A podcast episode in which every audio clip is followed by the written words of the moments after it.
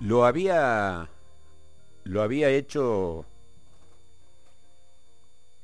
el jueves en un hotel de la ciudad autónoma de Buenos Aires. Y lo hizo anoche en aquí en nuestra ciudad. Finalmente el gobernador Juan Schiaretti lanzó oficialmente su campaña como precandidato presidencial por la alianza Hacemos por nuestro país para las elecciones primarias simultáneas y obligatorias, las paso del próximo 13 de agosto. Schiaretti en Capital Federal presentó a los dirigentes, sobre todo de la Ciudad Autónoma de Buenos Aires y de la provincia de Buenos Aires, que lo acompañan en la lista de Hacemos por nuestro país. Randazo, aquel ministro de Transporte de la Nación, que terminó muy, muy alejado de Cristina Fernández de Kirchner, luego que no lo dejó competir ni en las PASO contra Scioli en el 2015, ni en la elección de medio término del 2017 como candidato a senador de la provincia de Buenos Aires. Finalmente, como digo, Randazo eh, se alejó definitivamente de, de los K, sobre todo de Cristina, y como diputado nacional pasó a integrar ese bloque del interior del país y de una coalición que está integrada por los que vienen del randacismo y del labañismo de la provincia de Buenos Aires, los cordobeses del peronismo cordobés y los socialistas santafesinos. Randazo va a acompañar como candidato a vicepresidente de la Nación a Juan Schiaretti. Eh, y en la provincia de Buenos Aires es Chiche Dualde quien encabeza la lista de, diputados nacionales a fin de competir, eh, sobre todo en el conurbano, por el conocimiento que allí se tiene de la esposa del expresidente Eduardo Dualde, se va a competir, eh, bueno, obviamente en en desigualdad de, eh, de posibilidades con Juntos por el Cambio y lo que hoy es el Frente de Todos, Unión por la Patria. Y en Capital Federal, en Cava, Diego Bocio, aquel que eh, hizo una excelente elección en ANSES, eh, también en la época de Cristina y terminó muy peleado con Cristina y el kirchnerismo. Diego Bocio, digo, encabeza la lista de diputados nacionales por la Ciudad Autónoma de Buenos Aires. Lo acompaña a quien, eh, quien conozco mucho, entrevistamos en, esta, en este programa, en su oportunidad, Verónica Tenaglia, que es eh, esa empresaria eh, de pyme tecnológica de Capital Federal, que es una de las referentes eh, de las empresarias jóvenes de las nuevas tecnologías de la Ciudad Autónoma de Buenos Aires. Verónica eh, Tenaglia acompaña a Bocio en esa lista de diputados nacionales. Pero anoche, en un multitudinario acto aquí en el Quality, el gobernador electo, actual intendente, Martín Yayora, presentó enfáticamente a, a como candidato, precandidato a presidente de la nación, en un acto con eh, en un acto con la mística de campaña. Y estuvieron eh, en el bueno en el escenario del quality acompañándolo la primera línea del oficialismo cordobés pero sobre todo los tres candidatos a diputados nacionales por Córdoba en esta elección que no son otros que Carlos Gutiérrez actual titular de aquel interbloque a nivel nacional. Eh, Gutiérrez es un hombre del sur de la provincia, en Río Cuarto. La segunda es Alejandra Torres. Alejandra Torres, que fue funcionaria del gobierno provincial, pero hoy es una de las más importantes integrantes del gabinete de la Municipalidad de Córdoba, es la secretaria de Planificación y Modernización de la Municipalidad. Eh, la responsable de la digitalización del municipio. Esto es Alejandro Torres.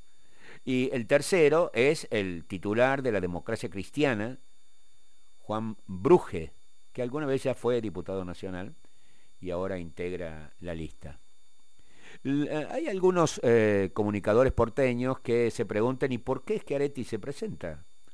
Eh, las encuestas le dan muy lejos de, de la disputa para pasar a segunda vuelta, pero viene detrás de Juntos por el Cambio, de Unión por Córdoba y de Miley, viene, bueno, este peronismo no ca que tiene eh, un sector muy importante en Córdoba, como es el, el oficialismo cordobés, tiene un sector en la provincia de Buenos Aires, en Entre Ríos, eh, en Santiago del Estero, en Tucumán, etc.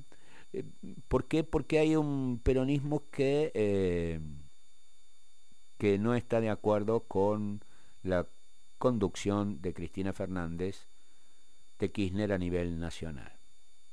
Que además engrosó filas cuando el presidente Alberto Fernández demostró que no tenía, no tenía uña para guitarrero este, en la disputa por la conducción del peronismo nacional con Cristina y finalmente la expectativa que algunos peronistas del interior tenían con el actual presidente de la nación se fueron diluyendo, se diluyó esa expectativa y, y bueno, y con esa mirada es que Aretti está pensando en ellos para engrosar los votos de su coalición, que también integran los socialistas santafesinos.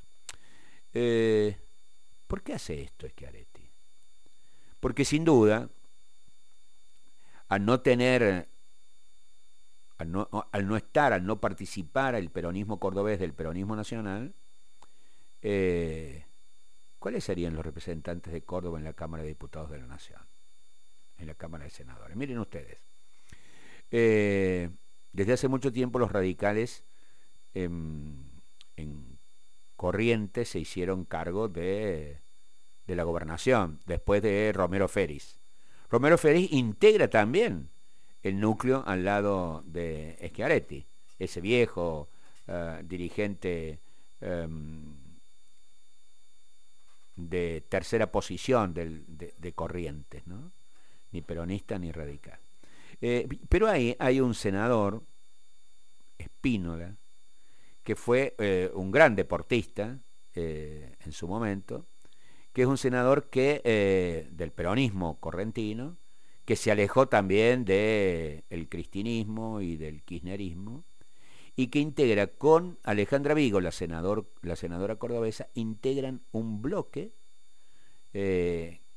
un dúo que va a pervivir hasta el 2027. Por lo tanto, Yarlora tendrá en la Cámara de Senadores de la Nación como gobernador de Córdoba a dos senadores que van a jugar para él. Y no es menos dos senadores.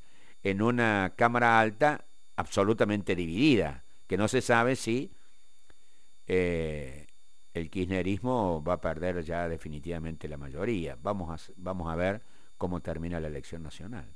Estos dos senadores van a pesar, y mucho. ¿Y por qué se presenta Schiaretti? Porque Schiaretti tiene que defender los lugares de diputados nacionales que tiene el peronismo cordobés en la Cámara Baja. Eh, está Natalia de la Sota, está García Arecha, que es un hombre eh, de San Francisco, de, de Martín Yarlora, y pretende que repita Gutiérrez y agregarle, por lo menos, a Alejandra Torres a ese, a ese dúo que quedará en Buenos Aires. Con lo cual, no es menor lo que se juega Schiaretti, Yarlora y el peronismo cordobés en esta instancia de las primarias abiertas, obligatorias y simultáneas, las paso del 13 de agosto.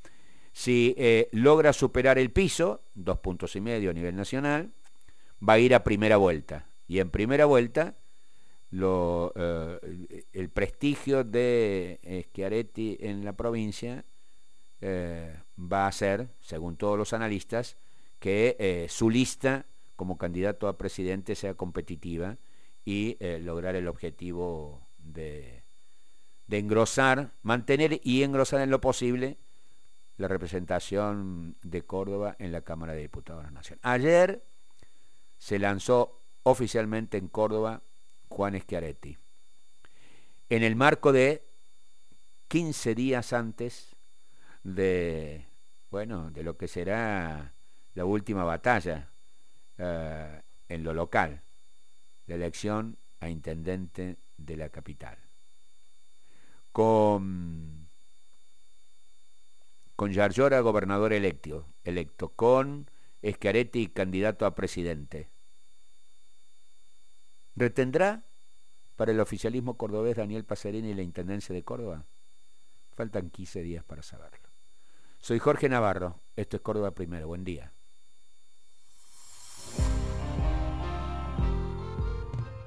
Y acá eh, un amigo me manda un WhatsApp diciendo, eh, bueno, está bien, Jorge, pero ¿y para qué quieren retener ese bloque eh, en diputados? Bueno, concretamente, eso representa directamente la posibilidad o no que los cordobeses estemos mejor. ¿En qué sentido? ¿Dónde crees que se discute el presupuesto nacional? Eh, las obras que necesita Córdoba con fondos nacionales y eh, el oficialismo nacional que esté al frente del gobierno de la nación. Necesita los votos eh, en, la Cámara de Diputados y Senadores para aprobar el presupuesto.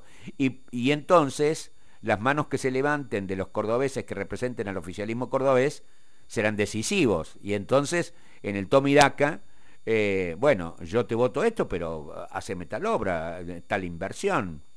¿Ustedes qué creen? Eh, después de lo, que, de lo que ya es evidente que no puede seguir siendo como es la distribución de subsidios al transporte eh, del país. Eh, ¿Dónde se discute esa distribución de servicios, de subsidios para, para el transporte? Y se discute no solamente por decreto, sino en la Cámara de Diputados de la Nación y, en la Cámara de Senadores. Por lo tanto, los subsidios a la energía, a, la luz, al gas.